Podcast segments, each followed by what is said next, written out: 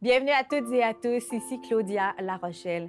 Elle a contribué à nous ouvrir la voie, nous les femmes, mais pas que, toutes celles et ceux qui incarnent la diversité. Elle a brisé des plafonds de verre avec ses mots, qu'ils soient à l'écran ou dans ses livres. On lui doit beaucoup. Elle a eu 97 ans récemment. Jeannette Bertrand est avec nous.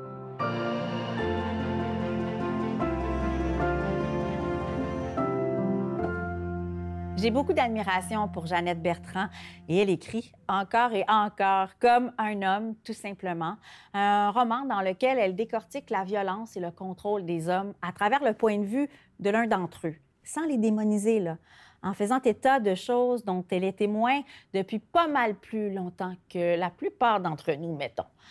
Il faudrait d'ailleurs ne pas oublier que si nous avons ces avancées sociales, c'est en partie grâce à des pionnières comme elle et qu'elle a encore des histoires à partager ici-bas avec nous.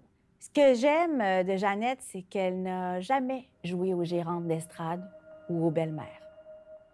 Sébastien dit qu'il y a juste sept émotions. Il y a la joie, la tristesse, la colère, la peur, la surprise, le dégoût et la honte. Michel et Simon sont agacés. Ce Sébastien prend décidément trop de place. Laurent continue sur un ton professoral. Ta blonde que t'aimes, ça, c'est un sentiment. Tu vas chercher ta blonde qui arrive à la gare centrale, mettons. Quand tu la vois apparaître avec sa valise à la main, d'abord tes yeux captent sa beauté, puis tes oreilles entendent sa voix qui dit ton nom comme personne l'a jamais dit. Les hormones se mettent de la partie, le cœur bat fort, t'as chaud, tu transpires.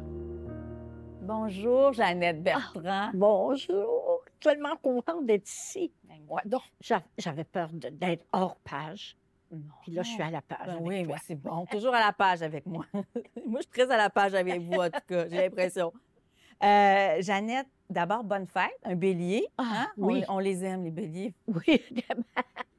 ça fonce, les béliers, paraît-il. hein, paraît-il, c'est oui. ça. Oh oui. Mais c'est de bonne humeur. oui, mais très, très. Ça fonce. Ça fonce. Ça, ça, vous fonçant encore, imaginez. Je ne me rendrai pas jusqu'à 97 ans, mais je dirais que je, je, je comprends ce que vous voulez dire par foncer puis avoir, avoir les bêtes à cornes. Oui, oui. Puis vouloir. C'est moi, quand Oui. je veux quelque chose, je m'organise. Pas nécessairement pour l'avoir, mais je- j'y vais. Je pars, puis j'y vais. Ah oui, vous avez toujours fait ça, hein? Oui. Donc, euh, 97 ans. Est-ce que de gagner une année de plus, c'est de plus en plus important ou ça fait Hmm. pas plus de différence qu'avant? Ça fait pas de différence, mais Mm. de- c'est que je me rapproche du sang. Puis là, je me rapproche, là, écoute, j'ai 97, de- trois ans, puis je vais avoir 100. Est-ce que je veux avoir 100? Puis quelle sorte de sang ça va être? Mais, tu sais, j'ai vu un documentaire de- qui venait de New York de, de- de personnes de 100 à 106. OK. Et ça m'a donné tellement d'espoir. On a besoin de modèles. On n'en voit pas. On voit toujours des, des, des gens très vieux qui sont fatigués, qui sont malades. Puis bon. Quand on les- en voit, quand parce on en y, voit, on les voit qu'on pas. essaie de pas les voir. On hein? essaie de pas les voir. Moi je, moi, je me promène toujours en chaise roulante. Puis je me dis, mais où ils sont les vieux? Comment ça se fait qu'on les voit pas dehors, en chaise roulante? Alors qu'il faut aller prendre l'air, nous autres ici, il faut, faut voir du monde. Hmm. Alors moi, je sors, puis je me promène, puis euh, je suis fatiguée après. Mais c'est quoi le... Parce que là, ça, c'est la question que tout le monde vous pose, mais je serai pas originale parce que j'ai besoin de l'entendre Oui. de vive voix. Puis, euh, mettons, la formule pour garder ce moral-là, pour voir les années défiler sans sombrer, sans se laisser aller, Je sans... pense, je pense que j'ai eu une chance dans ma vie, c'est d'avoir la tuberculose. Ah oui, à ça, 20 hein, ans. C'est ça. Et j'étais sûre, ma mère est morte cette année-là. J'étais, moi, j'étais au sanatorium. Tout le monde mourait. Il y avait pas de... C'était une pandémie euh, assez forte, très forte même. Tout le monde mourait. Et puis, j'ai vécu. J'ai survécu. Hmm. J'ai une plaie, j'ai une cicatrice au poumon, mais c'est pas grave. Et puis, alors, comme j'ai pensé à 20 ans, ne plus être là. Je me disais, quand l'automne va arriver, puis que les feuilles vont tomber, moi, je vais... Et ma mère est morte, puis mon père m'a sorti de l'hôpital. En tout cas, c'est une longue histoire. Ouais. Et je- pense que si tu as eu peur de mourir, tu vas aimer la vie et tu vas laisser de côté les petits tracas. Moi, si c'est pas important, c'est pas important. Pas grave. Je m'en fais pas pour des petites affaires. Donc, vous, la pandémie, euh, après avoir vu la tuberculose. Oui. euh, Puis j'ai une sœur qui est morte de, de- de la, de la grippe espagnole. Alors, tu sais, ça existe, des pandémies. On a pensé que ça ne reviendrait pas. Ça existe des guerres. On a pensé que ça ne reviendrait pas. Ça- alors, moi, c'est pas, pas grave pour moi. C'est pas si grave que ça. Moi, je survis. Je suis une survivante. Hmm. C'est beaucoup d'espoir que, que vous nous, nous insufflez, puis euh, ça fait du bien. Euh, vous êtes né en 1925, et là, il y a une jeune réalisatrice qui s'appelle Léa Clermont-Dion, qui euh, Oui. est en train de, Mhm. de préparer, qui fait en ce moment, ou qui va nous présenter très bientôt, en fait, le, le documentaire Jeannette et filles, Oui. dont je fais partie parce que je suis une de mes je suis filles. une petite fille de Jeannette. Oui. Euh, ça fait quoi de, de se voir en rétrospective, de penser qu'on fait une rétrospective sur soi? C'est drôle, hein? Je pense pas à ça. Je pense pas à ça. Je dis, je travaille encore. Euh, J'intéresse certaines personnes, tant mieux. Tant que ça n'arrêtera pas, moi, je vais continuer parce que je crois, moi, que le travail, c'est ça qui sauve le monde. Hmm. Travailler, être occupé, voir du monde. Oui, je pense aussi. Et, et la, le- la plus grande plaie des personnes âgées, c'est être seul. C'est la solitude. Ils, se sont, ils sont seuls parce qu'ils pensent qu'ils sont vieux.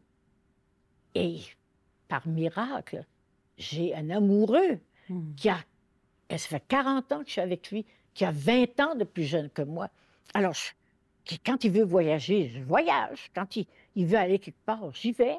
Sinon, je pense que je serais comme bien des vieux assis dans ma chaise, attendant la mort. Alors, je suis très, très chanceuse. Puis l'amour, là, parce que Oui. Donald, je vous vois avec Donald. Oui. Je vous ai vu avec Donald, puis vous êtes super beau à voir, puis c'est comme solide et tout ça. Puis je me dis, OK, OK, bon, qu'est-ce que j'ai à apprendre de ce couple-là? Bon, apprendre ce que je viens de te dire. Quand on s'est mis ensemble, euh, d'abord, nous autres, on n'a pas pensé qu'on avait 20 ans, pas du tout. Euh, L'âge ne comptait pas. Et puis, on s'est dit les choses pas importantes. Ne nous chicanons pas pour les choses pas importantes. Gardons ça pour les gros troubles. Et à force de patcher avec ça, ça, c'est ce que je voudrais laisser de plus. Se pas se prendre en couple pour des choses pas importantes. Tu m'as pas dit ça, tu as regardé la fille, t'as- tu sais, pourquoi? Pourquoi soyons tout amour, puis quand il arrivera de- des gros troubles, bien là, il y aura des gros troubles. Ouais. Puis on essaiera de les régler. Puis là, des fois, vous les sortez, vos griffes, mettons? Ah, moi, j'ai pas beaucoup de griffes. Non. hein. Vous avez les non. cordes, Moi, je suis très aimante. Ah oui. Je suis quelqu'un de très aimant. Euh, je suis quelqu'un qui, euh, qui aime partager. Hmm. euh. Ah, dans le fond, je suis très égoïste. Je m'organise pour être aimé. Hmm. S'organiser pour être aimé, ça, c'est important. Parce qu'il y a beaucoup de personnes âgées qui sont haïssables. Oui. Ils sont Les haïssables. Tati Daniel. là. Il oui, il y en a des haïssables Ouais. qui ne veulent jamais rien. Non, moi, je ne pense pas de ça. Non, non. Tu sais, il faut pas que. Si tu veux, tu n'attires pas les, les, les- les mouches avec du vinaigre. Là, faut Ben que tu les donnes- Alors, il faut que tu leur donnes du miel. Moi, j'essaie d'être aimée. C'est ça, puis on vous aime, puis ça paraît. Puis vous restez très près hein, de vos euh, petits-enfants, Oui. vos arrière-petits-enfants. J'en ai un nouveau qui s'en vient. Arrière, Oh. j'avais six filles, on a un garçon. Bon, Pauvre lui. ben oui. Six cousines qu'il va avoir. il manquera pas d'affection, cet enfant. Comment vous... euh, parce que j'imagine que c'est vraiment pour vous des sources infinies, inépuisables de mise à jour Ah, de oui. ce qui se passe dans le Tout monde. le temps, tout le temps. Mais oui, tout le temps. Si Mais t'es là- pas, si t'es pas, si tu ne sais pas ce qui se passe. euh, ce matin, je parlais avec une de mes filles qui parlait de ses petits-enfants, qui sont mes arrière-petits-enfants, comment c'était difficile, la pandémie, comme pour les parents, puis pour les enfants, comment c'est difficile. Puis, tu sais, il faut que je sois au courant de ça aussi, là. Et et pour, pour, pour être jeune encore, mais pas, pas jeune physiquement, Non, non, parce mais que j'ai mal dans- partout. Ah oui. Ouais, ben oui. Vous avez, vous avez mal partout, Ouais. mais j'imagine que ça, cette jeunesse-là insuffle quand même, j'imagine, peut-être une, une sorte d'apaisement, un baume. un- Ben oui, mais, mais c'est sûr que quand ta tête va bien, le corps, Mm. il y a des pilules, il y a des affaires. Tu sais, je me force à faire de la, la gym, je me force à, à nager, je me force Mm. pour être bien dans mon corps. Mais mon corps, il y a 97 ans. Ma tête, je suis hors d'âge. Puis il faut, faut y penser parce que moi, j'ai tendance à l'oublier quand je vous vois. L'énergie que vous avez, là, c'est incroyable. là. C'est- On a beaucoup attiré de cette énergie-là, de cette vivacité-là. L'énergie, c'est l'amour des gens. Oui. C'est aimer. Moi, je suis contente d'être ici avec toi parce que je t'aime. Tu sais, Mm. j'aime le monde. Je suis Ça pas paraît. quelqu'un qui critique, qui dit Oh, elle est comme si. ah. Jamais, jamais, jamais. Vous avez toujours été comme ça? J'ai toujours été Ah comme ouais, ça. faut apprendre de ça. C'est c'est de voir le beau côté des gens. Vous avez écrit, Jeannette, sur euh, le consentement, la masculinité toxique, oui. la culture du viol, hein, avec un Mm. viol ordinaire, donc le viol dans le couple. Et là, vous êtes avec euh, un homme tout simplement, puis il y aura d'autres choses encore. Mais ça, c'est des sujets sur lesquels vous n'auriez même pas pu penser écrire euh, là-dessus il y a ne serait-ce que 10 ans, 20 ans. C'était pas des sujets sur Ben, lesquels on oui, écrivait. il y a ou qui 20 ans, oui, parce que c'était les sujets. C'est les mêmes sujets qu'avec un grand A. Ouais. C'est toujours Jeannette Bertrand qui essaie d'expliquer au monde comment ça pourrait mieux aller. Point. Ouais. Je fais ça tout le temps. Mais on parlait pas de, tu sais, on nommait pas ça comme ça, mettons, masculinité toxique, Ah oui, non, non. non, non, culture du viol. c'est des termes qui sont apparus assez Ben oui, récemment. oui. Puis là, vous vous y êtes attardé de nouveau, Mhm. autrement. Autrement, Vous avez comme recyclé, finalement, ces sujets. Oui, oui, oui. Parce qu'un viol ordinaire, je voulais montrer que dans le couple, il peut- euh, une femme peut ne pas vouloir quelque chose, puis si le mari le fait, ou l'amant ou le chum, euh, s'il le fait malgré elle, c'est un, un viol et c'est, c'est, c'est difficile à prendre. Mais là, le dernier livre, là, je me suis dit, là, là, moi, je ne parle plus d'égalité entre et femmes. Je parle plus de ça. Là. Qui s'arrange? Ça fait 50 Là, ans que je parle de ça. si les gars comprennent pas, ils comprendront jamais. Ah oui, vous trouvez qu'on est allé... euh, mais euh, mais c'est sûr que je, je- je me rends compte qu'ils comprennent. Je me rends compte qu'il y a des hommes qui sont en train de changer. Euh, et j'ai j'ai- j'ai des, des petits-enfants qui sont pères de famille. Ils viennent de comprendre que la paternité, ils peuvent y trouver autant de plaisir que la femme avant. C'était la femme. Elle était valorisée, elle travaillait pas, elle était valorisée par la maternité. Là, les nouveaux pères, mais ils aiment ça. Alors là, il y a... Et je pense que les hommes vont comprendre qu'il n'y aura pas d'égalité s'ils ne veulent pas. Parce que ça se fait à deux, l'égalité. Je ne peux pas faire l'égalité à une personne seule. Alors, si les hommes ne veulent pas embarquer avec nous autres dans ce nouveau couple, ben, et je pense que ça va éclater. Laurent fait une pause, songeur, puis reprend. Quand la crise de l'adolescence a été terminée, que je savais mieux qui j'étais, je me suis pas rapproché. Alors toi, orgueilleux, t'as pris tes distances. À force de se demander, toi et moi, c'était à qui de faire les premiers pas, on est devenus deux étrangers, des ennemis presque. Pas, j'aimerais tellement ça qu'on soit bien ensemble, qu'on se parle comme si on s'aimait, puisque je t'aime puis que tu m'aimes. Je sais qu'on se le dit pas assez. hein. C'est pas viril dire je t'aime à son père. Puis passé un certain âge, les pères pensent la même chose. Ça fait qu'on se prive d'amour, comme des vrais gars. Des vrais caves. De retour avec vous, Jeannette Bertrand, la paternité a changé, comme on a pu l'entendre dans l'extrait. Le lien, oui, père-fils, là, parce qu'il était question de ça, mais le lien d'amour entre le père et ses enfants, il n'y a plus ce silence ou cette absence d'affection. Et, et c'est ça, c'est que les, les hommes étaient, étaient vraiment euh, programmés pour être des pourvoyeurs. Et dès qu'ils gagnaient la vie de la famille, c'était correct. Il n'y Mm. avait, pas- il y avait pas besoin d'autre chose. Et les femmes ne voulaient pas non plus. Quand tu étais que valorisé que par ta maternité, tu voulais pas que l'homme prenne trop. Alors, tu sais pas comment l'habiller, euh, tu as mis euh, un bas bleu et un bas rose, euh, tu n'es pas capable. Alors, là, maintenant que les femmes travaillent, ils disent, ben, tu sais, je suis obligée de partir. Ouais, tout le monde y a mis du sien, je pense. Voilà. Alors, ce que j'espère, c'est qu'on va y mettre du sien aussi euh, pour que les hommes lâchent un peu le, mon Dieu, le, le Leur privilège. les- leurs privilèges, bon, comme tu le dis, il y a des avantages et des privilèges à être dans le, pat- dans le patriarcat. Parce que le Boys Parce toi Club qui- il est encore là, le Boys Ah, Club, ben, là, je partout. comprends- Là. Je comprends qu'il est là. On a des bons exemples. Vous, vous Le avez Vatican, c'est le plus grand boys club Y Le a quoi? une femme? Le Le, Vatican. Vatican, mais Y a une femme qui, qui rentre là? Écoute, hier, je, je regardais les nouvelles euh, et puis je disais, comment ça se fait que c'est pas des... Il n'y a pas de femmes, là, dans la guerre en Ukraine? Il n'y a pas de madame russe, là, qui dit on va tuer, on va bombarder un hôpital pour enfants. Il n'y a pas une femme qui ferait ça. Non, les femmes sont de, de grandes victimes de ces conflits internationaux-là. là. Ben, et, et des victimes, et n'ont pas voix au chapitre non, Non. plus. Non, pas qu'une femme monte et dise on ne fait pas la guerre parce que ça n'a pas de bon sens. On est très tellement peu. à- Pensiez-vous qu'on allait être encore là, mettons, là? ou vous ou êtes-vous étonné qu'on en soit encore là? Non, pas du tout. Parce que ça n'a pas évolué, surtout dans certains pays où le machisme est encore. Les les hommes font tout. là. Il y a des pays où les hommes se marient, puis deux jours après, ils sont partis avec un autre. Parce qu'il faut faire la vie de garçon. Faut, c'est un gars, c'est ça. Alors, ça, ça- tu sais, on est très avancé au Québec. Très avancé sur, dans les mœurs entre hommes et femmes. Alors que dans certains pays, c'est encore très, très l'homme qui domine. Absolument. Il y a, un- il y a un- une affaire qui m'a toujours euh, fascinée euh, chez vous. Puis quand on en discute, vous, vous en aviez parlé là, de ça, du doute. Vous doutez encore? Moi, ben oui. Tu sais, le doute, c'est comme la- Ah, ben- le, le- le- le syndrome de la mais femme. tu qui, qui est. Non, mais qui Sans doute. est, qui est sûr de quoi que ce Ah oui. soit? Il y a beaucoup d'hommes qui sont sûrs d'eux. tu sais. Ouais. Moi, je doute tout le temps. Ouais. Puis euh, je, pense que c'est un moteur pour moi.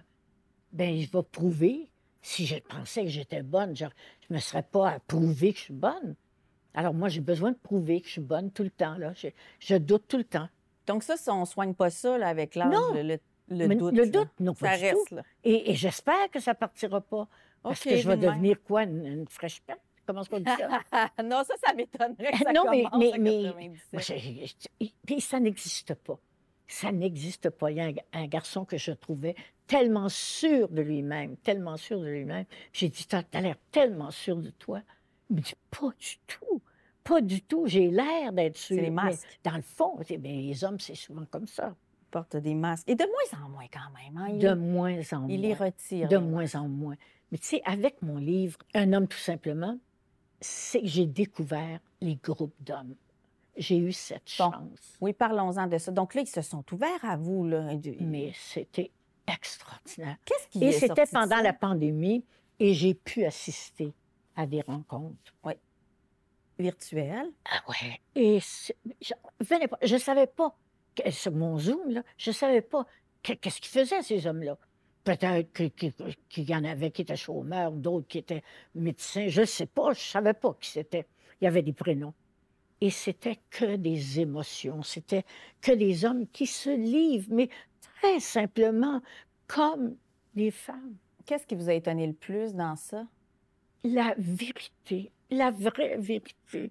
Pas de. Faut pas qu'on qu'elle pense que je suis faible. Faut pas. Tu sais, cette peur des hommes de paraître faible. Donc, il y a des barrières qui sont tombées. Ah, mais c'est extraordinaire. Et comme il y a mis psy, que ce sont que des hommes entre eux, Ouais. c'est merveilleux. Parce que les hommes, il est prouvé que les hommes ne, euh, ne consultent pas. Ne consultent pas une femme parce qu'ils ne vont pas dire à une femme qui est faible, puis ils consultent pas un gars parce qu'entre gars, ils vont se juger. Donc, ils ne vont pas chez la psy. Ils vont pas. Donc, il y a des groupes d'hommes partout au Québec, Heureusement. partout, où les hommes vont là, et puis ils parlent. Toute votre vie, vous avez travaillé avec cette chère langue qui est notre langue française, Oui. le québécois, Oui. aussi, on peut dire ça comme ça. Ça a été votre, votre moteur, votre outil de Mhm. travail. C'est avec ça que vous avez fait votre carrière, que ce soit à la télé ou en littérature. C'est votre langue, votre langue maternelle et celle que vous avez transmise hein, Oui. à, à- à- à- à Mm. vos, à vos enfants. Vous l'avez vu évoluer comment, cette langue? Changer comment, le français? Améliorer. Oui.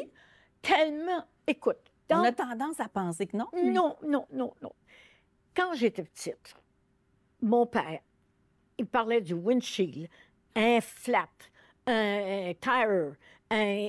Mais c'était que la technique, tout était en anglais, pas traduit. Donc, on n'avait pas de vocabulaire. On a maintenant du vocabulaire, mais on a un accent. Ah, Ben oui, on a un accent. On a, tout le monde a un accent. l'accent parisien, l'accent montréalais, euh, l'accent du lac Saint-Jean. l'accent- On a tous un accent, puis c'est pas mal avoir un accent. Non. C'est notre ça. couleur. Les régions du Québec. La région du Québec, mais oui. Tiens, un poteau, là, c'est toi. À Québec qu'on dit ça. À Montréal, on- baguette. on, on dit un poteau. Alors, bon, mais c'est pas mal. Non. C'est- de la couleur. C'est c'est ça. Moi, je trouve qu'on s'améliore énormément et j'ai pas si peur de ça, de l'anglicisme. C'est une mode. C'est les jeunes, ils suivent les modes. Ils, disent que non, mais ils les suivent. Puis là, c'est entre jeunes, c'est beaucoup parler avec l'anglais. Mais quand il s'agit de parler à la télévision, ils ont un vocabulaire. Mais j'en reviens jamais. Nous autres, là, moi, moi, à, à 20 ans, j'avais pas de vocabulaire. J'en avais pas. Mais à force d'écouter, à force de lire les livres, écoute, lire, lire, moi, c'est tellement important dans ma vie, lire. Je, Vous lisez je beaucoup? lis énormément. Encore beaucoup, beaucoup? Je lis énormément.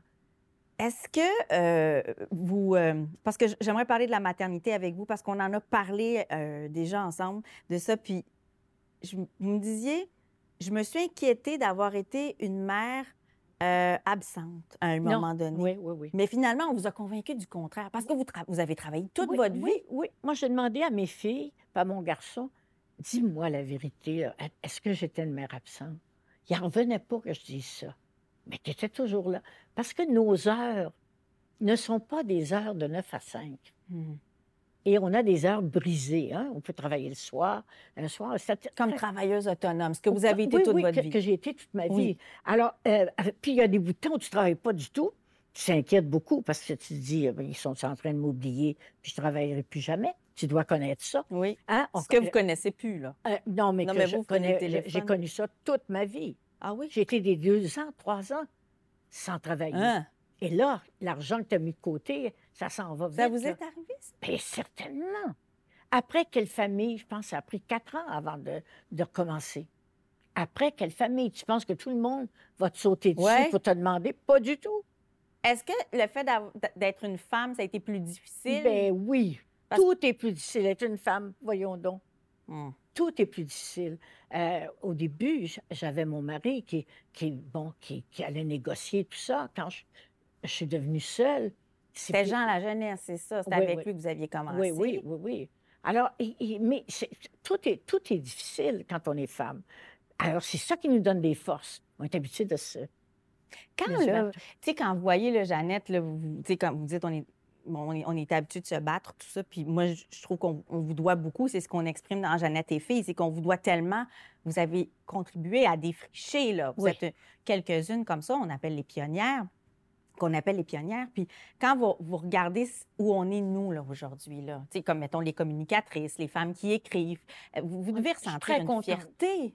Mais oui, je, je suis contente, mais moi, je ne suis pas quelqu'un qui va dire j'ai quelque chose à voir là. Ben je sais bien, vous êtes trop humble pour non, ça, je on suis pas dit. humble, mais tu sais, je ne sais pas ce que je suis, là, je suis humble ou pas, mais je crois pas. Moi, je crois qu'on évolue, que tout le monde évolue, on change. Puis pourquoi pas? Tu sais, moi, quand j'entends un gars dire, moi, je change pas, bien, pauvre lui. Tu sais, pauvre lui, on, on fait que ça changer. Mm. On, de- on- on reste nous-mêmes, mais on s'améliore. Si Ouais. on s'améliore pas, c'est, dramatique de pas s'améliorer dans la vie. Puis vous êtes toujours en quête d'amélioration, si bien que ça nous amène vers euh, les Canadiens français parce que vous travaillez là-dessus. C'est un super projet, ça. Ben, On parlait de la langue française, de l'évolution Ben de la oui, langue, oui. des relations hommes-femmes, et vous explorez tout ça dans un projet sur lequel vous travaillez Oui. actuellement. Bien, car j'ai, le bélier a foncé. Oui. Alors, pendant la, au début de la pandémie, euh, il y a quelqu'un qui m'appelle pour me dire vous devriez euh, écrire une carte pour les personnes âgées euh, qu'on mettrait sur notre télévision interne. Je dis je ne ferai pas une carte, je vais faire. Je vais leur dire comment écrire, puisque j'ai enseigné l'écriture dramatique pendant 20 ans à l'INIS. Alors, j'ai dit, je vais leur dire comment écrire une, euh, leur autobiographie. Ça va les occuper pour deux, trois ans. Ça- et je- Cette- mais moi, je suis quelqu'un comme ça. Je fonce. Sans savoir, c'était pour marcher. J'ai embarqué l'Institut de gériatrie avec moi, bon, tout ça pour avoir un site. Et, et tout ça gratuitement, là. Et là, ça a tellement marché. On s'est retrouvés avec au moins 2000 euh, biographies. bonne, bonne, bonne, bonne. C'est nous autres. Tout le long, je disais, mais c'est nous autres. Et surtout, on parlait des années 30, 40, 50, avant la Révolution tranquille. Que vous avez connu, que, que vous avez j'ai vécu, que j'ai connu. Et pour une fois, les régions ont écrit plus que les gens de la ville. Les régions. Et là, puis ah, je m'écriais, mais c'est nous autres, ça. On vient de là, là. On vient de là. Gardons leur chemin parcouru. Si les pères de famille avaient, euh, analphabètes souvent, avaient pas dit, moi, mon garçon, je veux que tu t'instruises pour pas être comme moi, ben on serait pas où est-ce qu'on est. Non, c'est On pour ne ça. serait pas une des nations euh, les plus avancées au monde. Pas, peut-être pas dans la science, ou là, je parle à travers mon chapeau, je connais pas ça, mais avancée au point de vue humain, Du point de vue social. au point de vue Et- social, tu as vous- le mot. Et vous, y avez, manquait. et vous y avez contribué, euh, je- et c'est ce que je disais Ça va être mon prochain livre. Je, je travaille là-dessus. Et là- N'arrêtez jamais. non, pourquoi j'arrêterais? Dans le milieu d'un livre, Pour reposer un peu. pourquoi j'arrêterais? Ben, coudonc. As-tu une raison? Ben non, j'en ai pas de raison. si ça vous garde en forme, moi, je dis travailler, allez-y, allez-y. Mais, mais il y a un plaisir à travailler, faire ce qu'on aime. Moi, je souhaite à tout le monde de faire ce qu'ils aiment. Je, pense que tu aimes les livres, puis que tu fais ce que tu aimes. C'est épanouissant. Oui. Change de- Si, si tu fais un job que tu n'aimes pas, c'est sûr que tu vas être malheureux. Non, moi, je vais tout faire comme vous, là, parce que je veux être bien, bien sûre d'avoir un parcours aussi solide. Bon, ben alors, il tombe jusqu'à à 97. Ah, écoute, j'en doute, mais on sait pas, on sait pas. Ah, Mais vous êtes une belle source d'inspiration pour euh, les gens qui nous regardent, ça c'est certain, puis pour moi énormément. Merci de votre générosité, Jeannette Bertrand. oh, merci de m'avoir invité. Merci beaucoup. Un homme tout simplement est un roman de Jeannette Bertrand paru aux éditions Libre Expression. Animation et recherche, Claudia Larochelle. Réalisation, Michel Pelletier. Production exécutive, Nadine Dufour. Merci à nos partenaires, la Grande Bibliothèque, les studios Audio Z et le gouvernement du Québec. Claudia à la page est une émission de Savoir Média disponible en ligne, à la télé et en balado-diffusion.